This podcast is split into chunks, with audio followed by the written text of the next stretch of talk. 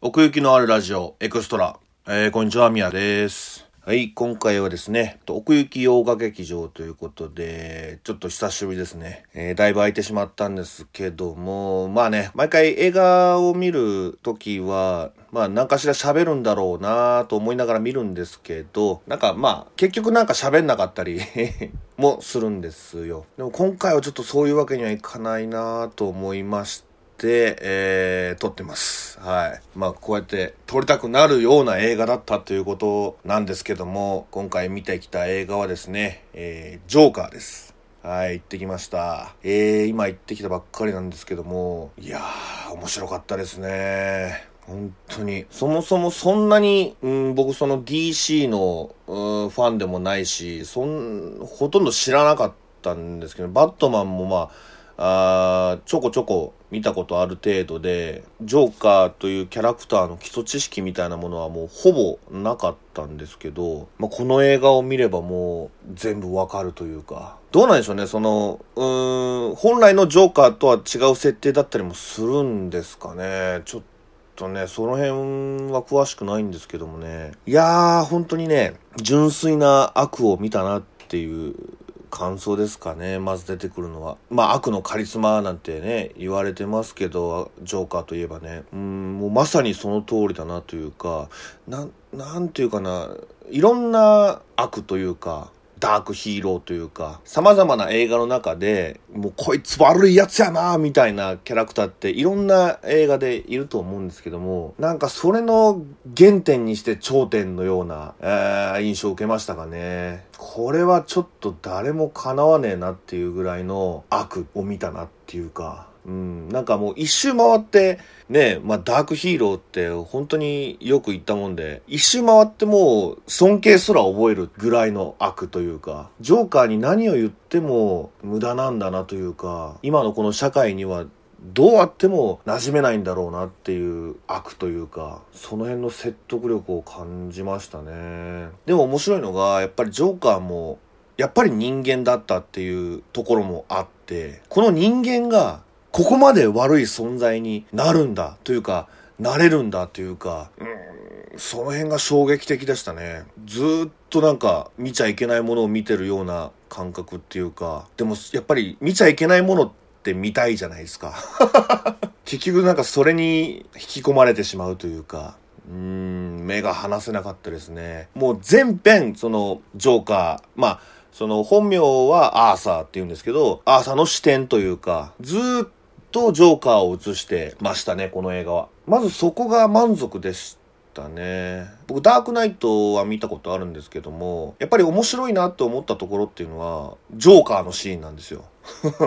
ジョーカーが何を言って、どういう悪事をするのか、みたいなところに、すごい面白さを感じてて。で、今回のこのジョーカーはもう、ね、2時間ちょっとありましたけど、全部それみたいな。だからね、たまらなかったですね。そのまあ人間だったんだなっていうところを話すとですね、最初はまあ優しい男の人だったんですよ。青年というか、おっさんというか、うん、ちょっと年齢がよくわかんないんですけどね、これ。うん、病気の母親を看病しながら生活しているっていう男アーサーなんですけども、まあそのゴッサムシティっていう街がすごい治安の悪い街ですから、やっぱりもう毎日のようにストレスの溜まるようなことばかり起こるんですよね。それがなんかたまりに溜まっていくっていう感じをまず映して、で、いろんなものが引き金になって、えー人を殺してしまうと。それをきっかけに、どんどんどんどんジョーカーになっていくというか、うーん、その階段の登り方というかね、それが丁寧ですごかったな本当に。だからね、その、ダークナイトはなんかちょっと、まあ、やっぱりバットマンの正義とジョーカーの悪の対決みたいな部分があるので、結構複雑だったりするんですよね。その正義と悪の問答というか、うん。これこそが正しいんだみたいなことのなんか戦いなんですけども、このジョーカーは結構シンプルでしたね。もう悪しか映してないですから。ずっとなんか悪者とはみたいなものをなんか映してるみたいな。そんな印象でしたね。やっぱりその最初から分かって見てるわけですから、その彼は、アーサーはどうせジョーカーになっていくんだろうっていうのは、まあほとんどの人が分かりながら、頭に入れながら見てるわけですから、分かりやすかったですね、本当に。シンプルで。うん、シンプルな悪というかね。まあ、究極の悪ですよね、本当に。その究極の悪になっていく、なっていく姿っていうのを見せてもらったなっていう感じですかね。それもね、本当にまあ、さっきも言いましたけど、丁寧なんですよ。これがあるからこうなって、で、こうなってしまったらこうなってもしまうみたいな。まあやっぱり人殺してしまったところからですよね。もうそっからやっぱりもう引けないですから、後には。そっからはもうどんどんどんどんその、やりたいことをやるっていう感じでしたね。自分のタイミングでやりたいことをやるっていうか。だからその、引き金を引いた、まあピストルでね、あの、人を殺してしまうんですけども、そこからジョーカーは社会不適合者になったわけじゃないですか。その、この社会では悪みたいな存在に、その引き金でなったんですよね。で、そこからの展開っていうのはもう全部人としての道から外れたものをやっていくっていう感じなんですよね。うん、だからそこからですかね、世界が変わったっていうか、まあ、ジョーカー自身の世界も変わったんですけども、その映画の中も一気に暗くなっていくというか、盛り上がっていくというか、うん、いよいよジョーカー誕生ですよみたいな感じがね、もうすごいゾクゾクしましたね。おー、こっからなんだ、みたいな。いつその、ジョーカーになるんだろうってやっぱり思いながらね、みんなは見て皆さん見てると思うんですけども、その、なる瞬間っていうのが、もう本当に良くて。結構ね、どうなんだろうな、ああ、ここなんだろうなって思う人もいんのかな僕はなんか意外でしたね。あ、そこなんだっていう。まだここは乗り切るのかななんて思ったんだけど、そこで引き金を引いてしまうという感じですかね。うん、なんかたまりにたまったもんを、バーンとね。うん。だからもうそこからもう目が離せなかったですね。怒涛の展開というか、多分またこのジョーカーをきっかけに悪ってすごいんだな、かっこいいんだな、みたいな、そういう印象を世間に知らしめて、こういうジョーカーに憧れて、このキャラクターを作りましたみたいなのが現れそうなぐらい、本当にカリスマだなっていうふうに思いましたね。はい。それでいてね、このジョーカー、結構可愛いんですよね、見てて。うん。そこもなんかずるいなって思うしなこのキャラクターは、つって。まあその動きがやっぱりね、そのもともとピエロですから、細かい動きがすごく可愛らしくて、で、それが逆に恐ろしくも見えるっていうか、うん、だからこの演じたね、役者さんはすごいなと思いますよ、本当に。動き、ダンスシーンは結構ありましたけど、うーん、類を見ないというかね、本当に恐ろしいダンスなんですよね。何を思ってそのダンスをしてるんだろうっていうのをすごい考えさせられるというかね、印象的だったのはやっぱりその初めて人を殺してしまった後に逃げてトイレでちょっと頭を冷やすというか、あの、どうしようどうしようってなってる時に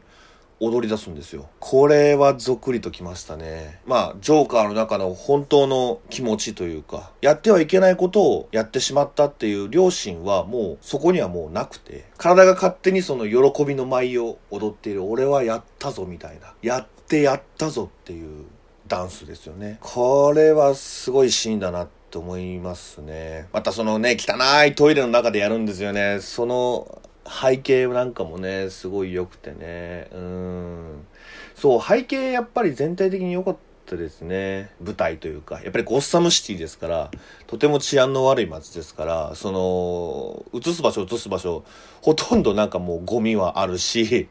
なんか汚い感じで映されていて、うわ、本当に治安悪いんだな、みたいな。もう、うん、あ、ゴッサムシティなんだなっていうのが本当にわかるカットばっかりで。で、そこに映るジョーカーっていうのがまたいいんですよね。ちょっと、その、情けない感じというか、もうね、ほんと背中をよく映すんですけど、もうその背中がね、うん、まあ男は背中で語るみたいな感じと言いますか、その時の感情をその背中で表現しているっていうか、がっくり来てる時は本当にがっくり来てるし、うん、これからやるんだっていうその意気込みで行く時はなんかもうたくましい背中してますし、うん、背中でちゃんと語ってるなっていう感じはありましたね。で、まあそのダンスシーンがいいって言いましたけど、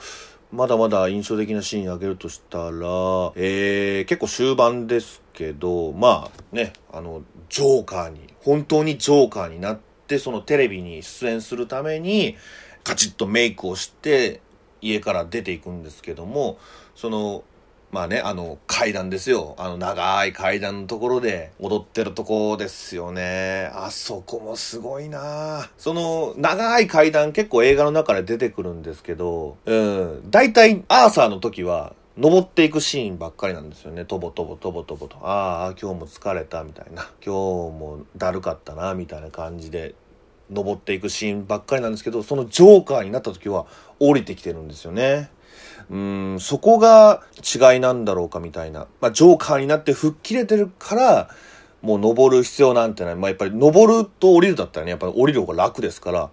やりたいこと楽な方、苦しい方って言ったらやっぱり楽な方を取りますからね。うん、そのジョーカーになった瞬間に自分のやりたいことをや楽な方、つまり降りるっていうことをしてるっていう えー、感じが伝わりましたかね。で、まあその後に、あの、警察官におこあの追いかけられて、で、電車の中でちょっと、あの、わちゃわちゃわちゃわちゃした後に、結局警官が、あの、負けてというか、他の集団にボコボコボコにされてしまうっていうところがあるんですけども、それを見たジョーカーが、ちょっとステップを踏んで、ざまあ見ろみたいな感じで、ちょっと小躍りするんですよね。そこっすかね。おジョーカーやみたいな。ほんまにジョーカーになってるみたいな。これやって思いましたね。ビクッとなりましたね。怖っていうか、悪みたいな。もう、だからその後の展開はもう全部良かったですね。あとまあ印象的なところを言うならば、ジョーカーね、まあアーサーの時もそうなんですけど、あの、結構走るんですよ。この映画の中で。結構っていうか、だいぶ走るんですよね。もうその姿すごい残ってるんですけど、ちょっとね、なんか情けない走りという、決してかっこいい走りじゃないんですよね。なんかフォームがなんかおかしいっていうか、でもなんかね、速いんですよ。足速みたいな。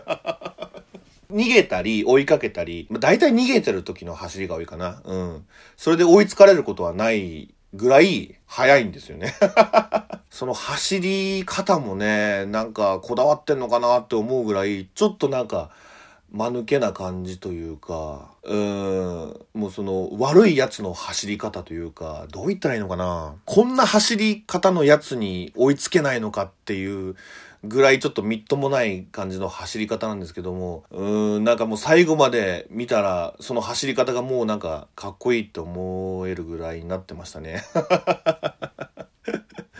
ジョーカーの走り方ですよ。もう走るシーンちょっと見てほしいですね、よく。個性的な走り方ですからね。まあ変な話ですけど、まあちょっと勇気もらったかなっていう感じもしましたがね。その、やっぱりジョーカーのやってることっていうのはもう決していいことではないんですよ。全部が悪いことなんですけども。別にそれを真似したいとかではなくって、やりたいことをジョーカーはしてるだけなんで、そのやりたいことを、言いたいことをしっかり発言してる、行動してるっていうところに、うーん、まあなんか憧れを覚えるというか、こんな感じに堂々とね、できたらいいなぁなんていうふうにはちょっと思いましたね。うん、悪いことじゃなくてね、その うん、やっぱり自分のしたいことっていうか、うん、まあ無理なんですけどね、そんなことね。そんな感じになってったら、社会は破滅してしまいますからね。自分のやりたいことを、本当にやりたいことをバッとやるってなかなかできたもんじゃないですからね。だからこそアーサーはジョーカーになったんだし、でもジョーカーになったらできるみたいな。うん。まあ、ダメなんですけどね。難しいっすよね。なんか、うん。なんか、だからそ、そういう意味でもすごい映画だなって思うんですよね。ジョーカーを憧れてしまうなんてみたいな。ダメなんですけどね、本当に。うん。だからもう、ラストシーンですけど、警察に捕まったジョーカーを、その、ゴッサムシティの連中が、まあ、助ける助けてあげて、で、それを崇めるみたいなシーンがありますけど、なんかもう、その一員になっちゃってたなって感じですかね。うん。それまでのジョーカーをずっと見てて、やっぱりかっこいいなって思うところがありましたので、その中に入って俺もうわーってなんか言ってたような気がします。うん。まあ、だから映画っていいっすよね。そういう追体験ができる空間ですから、えー、ちょっとスッキリしましたよ。だから。うん。ジョーカーでスッキリするって言ったらちょっともう危ないですけどね。うん、でもやっぱりそのダークヒーローって結構見てて気持ちいいんですよね、僕はね。まあアニメとかでも語ってますけど、本物の悪っていうのはね、なんかもう一周回ってほんとかっこよく見えるんですよね。で、このジョーカーは本当にその究極でしたから、もうとってても有意義な時間だったというか、いや本当にね、あの、シンプルな、えー、感じなので、まあ、この僕でさえ、楽しめたっていうぐらいですから。難しいの嫌いなんで僕。えー、あの、誰が見ても、あの、刺さるものはあるんじゃないかなと思いますね。はい。まあ、あと、そう、あの、もう一番ね、印象的なシーン何個かあげましたけど、一番ゾクッときたところをあげるなら、あそこですかね。あの、まあ、もうすでにアーサーが狂い始めてる時なんですけど、冷蔵庫の中身をブワーッと出してでその冷蔵庫の中に入ってちょっと閉じこ閉じこもるっていうシーンがあるんですね。でその閉じこもった瞬間のカットみたいなのを割と長めに映してるんですよ。これは映画史に残るぐらい 素晴らしいカットだと思いますね。そこにジョーカーはいないんですけど、その部屋、うん、このカットはもうずっと残ってますね。ぜひ注目していただきたい。冷蔵庫に入るところですね。うん。もう意味わかんないんですけどね。なんで冷蔵庫入ったんだろうってなるんですけど、でもあれ、うーん、なんかジョーカーっぽいっていうか、ジョーカーがやりそうなことっていうか、ジョーカーを映ってない、そこに映ってないんですけど、その部屋のワンカット、これ注目していただきたいですね。もうゾクゾクってきましたね、僕。いや、これすげえカットだなって。えー、思いましたどうなんでしょうね引っかかってくれる人がいたらいいんですけどもはいそんなわけでですね奥行き洋画劇場今回の映画はジョーカーでございましたごめんなさい。